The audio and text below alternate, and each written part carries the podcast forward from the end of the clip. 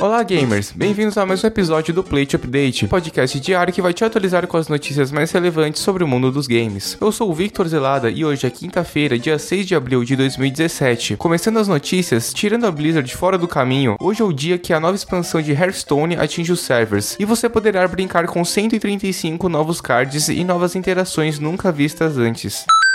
Também recentemente da equipe de Hearthstone, foi lançada no ar uma comunicação de um desenvolvedor anunciando que eles estão oferecendo maior suporte aos que eles chamam de Fireside Gatherings. Eu espero que minha pronúncia esteja certa. Que são essencialmente reuniões de jogadores em todo o mundo para jogarem Hearthstone juntos. O cliente interno do jogo agora dará maior suporte e identidade a essas reuniões e poderão haver competições com recompensas reais, mesmo sendo competições amadoras. Também da Blizzard foi lançada no ar uma entrevista com a equipe de Overwatch com muitos fatos interessantes sobre a equipe desenvolvedora do jogo, os designs iniciais de alguns dos heróis, um pouco dos heróis que não entraram na versão final do jogo, como o herói gato que controla um jetpack, entre outras informações. Você pode acessar essa entrevista no site oficial da Blizzard, no cliente dela indo em notícias ou na página do Facebook do jogo.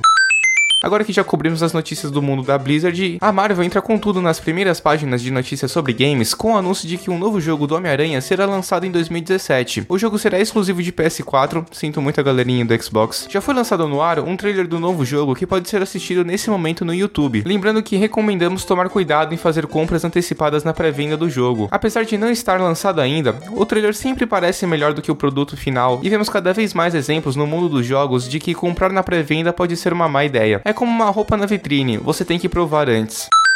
Dando uns passos para trás, mencionamos que haveria um patch do Mass Effect Andromeda que prometia consertar muitos erros que vieram junto com o jogo. Esse patch foi lançado hoje e traz algumas melhorias significativas para problemas que inclusive mencionamos num podcast anterior. Muitos consertos de bugs, muita restauração de salvos corrompidos e muita melhoria de estabilidade. Essas são apenas algumas coisas inclusas no patch. Também incluíram aumento dos limites do inventário, permissão para que você pule para frente quando viajando entre mapas na galáxia, você tinha que ficar esperando, balanceamento do single player, entre entre outras mudanças bem-vindas. Detalhes mais a fundo podem ser encontrados no site oficial da BioWare ou em qualquer página oficial relacionada ao jogo.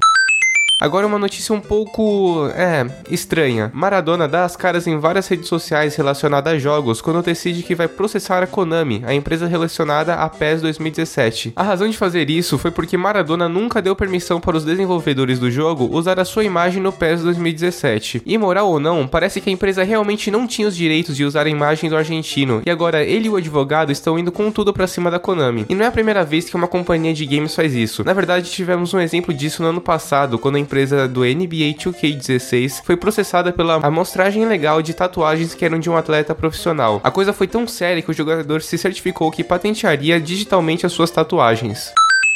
E o update de hoje chegou ao fim. Se você gostou, lembre-se de dar o seu like no SoundCloud e no YouTube e de avaliar nosso podcast no iTunes com 5 estrelas. Não esqueça de acompanhar as nossas redes sociais e assinar nosso feed no seu app de podcasts. Lembrando que os links de todas as nossas redes sociais estão aqui na descrição. Obrigado ao Andrés Martim pelo roteiro e a todos os ouvintes. Até amanhã com mais um update.